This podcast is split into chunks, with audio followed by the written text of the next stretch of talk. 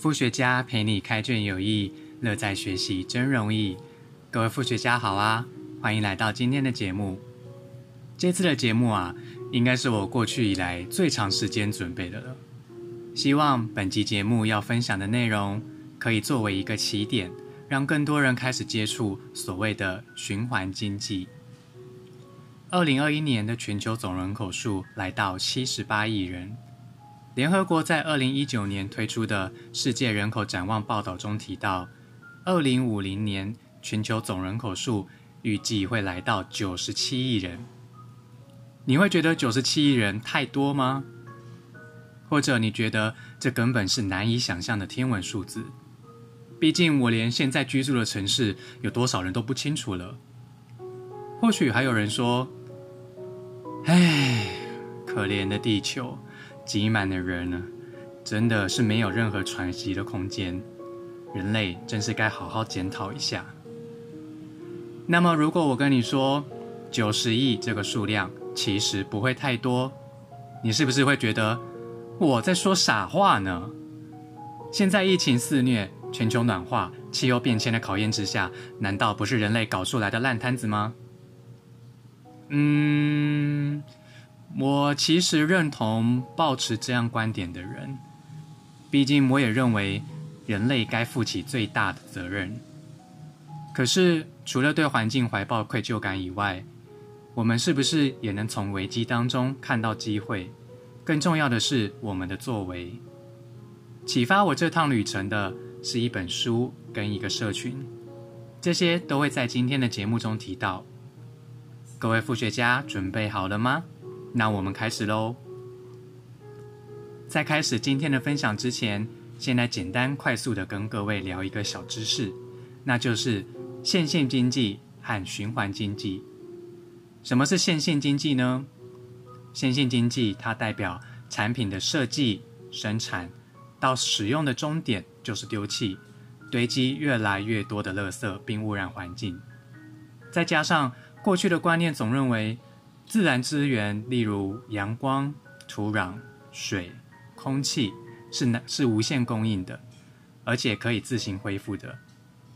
直到我们发现自然资源是有限的，环境对伤害的承受力是难以逆转的。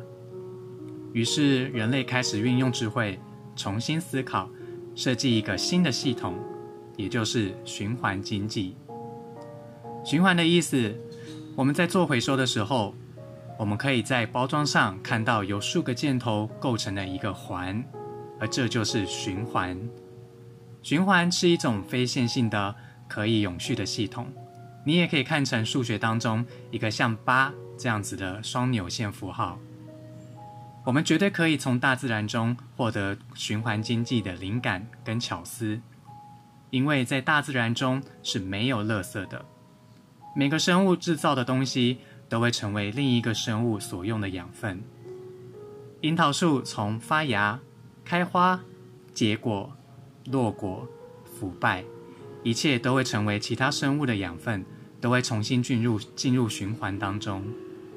蚂蚁的数量是人类的好几倍，但它们终其一生的生产，完全都会回到大自然的循环当中，持续带来养分，而非用不到的废弃物。于是我们才领悟到，大自然已经知道如何创新，也会做设计跟研发呢。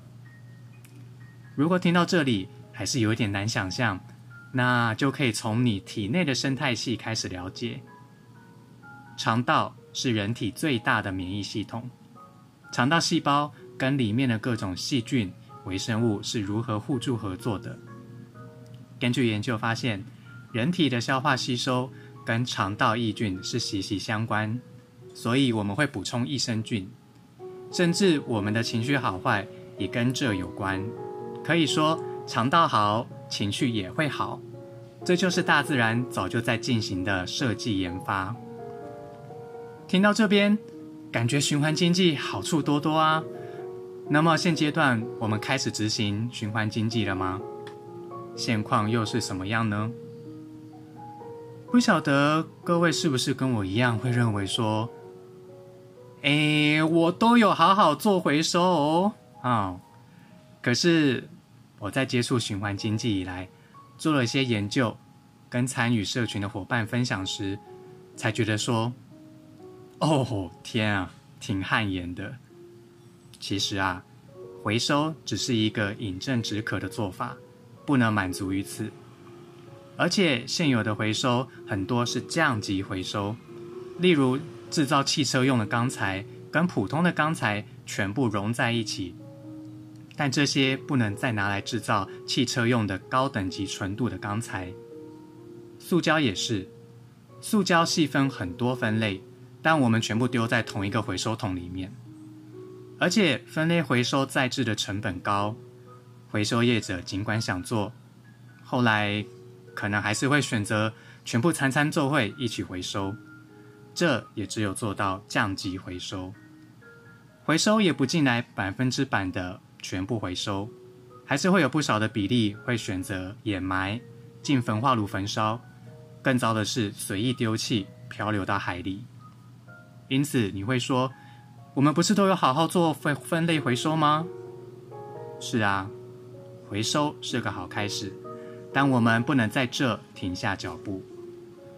分类回收处理的是尾端已经制造出来的产品，我们要进一步从产品的源头设计、制造到产品生命周期的终点，这一整个过程实现从摇篮到摇篮 （cradle to cradle），简称 C to C 设计。从摇篮到摇篮是循环经济的一种具象化。没有所谓真正用不到的垃圾。一个人眼中的垃圾，可能是另一个人可以用的资源。例如，以往卖鱼刮掉的鱼鳞是丢弃的，如今我们可以用来提炼胶原蛋白。这是来自《草地状元》节目造访台湾嘉义的故事。影片连接我会放在资讯栏里面。当所有的材料都能自然分解。或者回收再制的时候，还能做到升级回收，而不是降级回收。这样的好处会让业者更愿意投入，细致完整的执行这个动作。接着，我们要回到产品生命周期的源头，来了解如何实现从摇篮到摇篮。启发我开始关心、了解这些改变，来自于前面提到的一本书跟一个社群。这本书就叫做《从摇篮到摇篮》（Cradle to Cradle）。这本书也开启我去了解更多为什么需要循环经济，以及循环经济会如何帮助到环境、社会跟经济。书中分享了在思考永续经营的一个黄金三角架构：环境、社会、经济。然而，在讨论环境的时候，经济跟环境这两个领域的人士，比如说企业跟环团，很容易站在彼此的对立面。企业认为环团就是要挑毛病、找麻烦，环团就认为企业是要被检讨的元凶，甚至环团内部也把为企业服务的环团视为叛徒等等。可是，社会跟经济明明都是站在为了环境好的出发点，不是吗？因此，这本书结合了许多案例，说明了经济跟环境两者可以携手并进，改变企业、工厂都很万恶的认知。企业、工厂没有错，错的是过时的设计跟以为自然无穷尽的思维。C to C 设计的重点不在于怎么减少环境足迹，而是如何增加正面的足迹。C to C 设计有两大系统：工业循环产品和生物循环产品。将产品重新设计，在工业循环方面，许多原料可以不断重复的循环利用，例如家电中的金属。生物循环方面，可以生物分解的产品，让养分重回大地，例如天然纤维的纺织品。这两个系统都能保持独立运作。将不再有废弃物了。至于开始关心环境有序的你我，这本书也有很棒的提醒：是我们要跳脱人类是大自然的危害这样的观念。自从去年的新冠肺炎以来，我们可以看到不少报道说，新冠肺炎让全球人类的活动降温，反而让大自然得到喘息，再次欣欣向荣。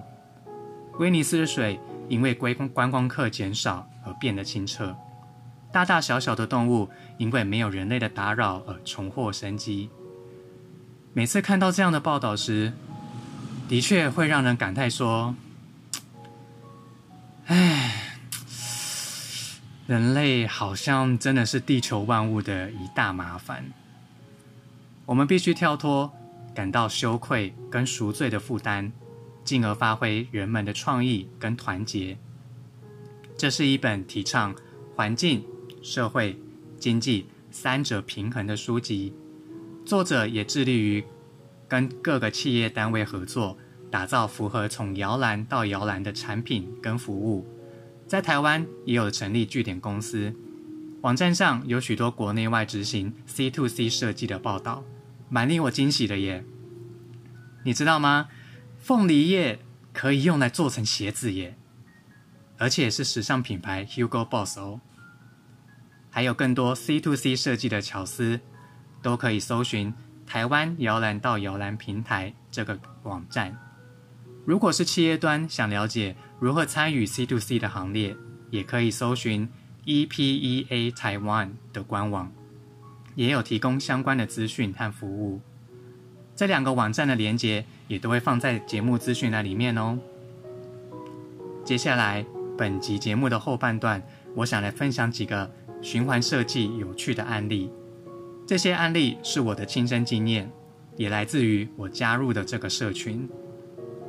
这个社群叫做 Circle Plus，C I R C U P L U S，Circle Plus。这个团队在二零二零年。入围总统杯黑客松的前五名，推出了奉茶行动 App。奉茶是很很有台湾人情味的举动。这个 App 让使用者可以透过地图知道哪里有可以免费提供饮用水服务的据点或店家，也结合了友善店家的绿产品电商平台。在这个炎炎夏日啊。对于我这个相信多喝水没事、没事多喝水的人来说，是一个非常好用的 App，非常推荐大家使用。Circle Plus 也都会举办循环沙龙讲座，邀请同样关注永续经营的各个团队来分享。比如说，你曾经逛家乐福的时候，有看到家乐福影响力概念店吗？它跟原本的家乐福卖场有什么不一样呢？或者你想要一头美丽秀发，呵护头皮的同时进一步友善环境，那你就值得来了解亚洲第一个获得 C to C 设计认证的台湾美发品牌爱马仕。爱马仕在循环沙龙的分享连接也放在资讯栏里面。如果你关心企业永续 CSR、ESG、社会企业，好奇什么是绿能绿电。永续发展目标 （SDGs）、循环经济等等，在循环沙龙这里都会找到你感兴趣的主题哦。欢迎来报名循环沙龙啦！目前循环沙龙转为线上直播的方式，时间是在周三晚上，直播也可以回放，参加活动就更方便喽。这次的节目主要也是为了参选第五届全球华文永续报道奖。官网上面也有历年的获奖报道，各位也去看看那些令人期待、令人感动的故事吧。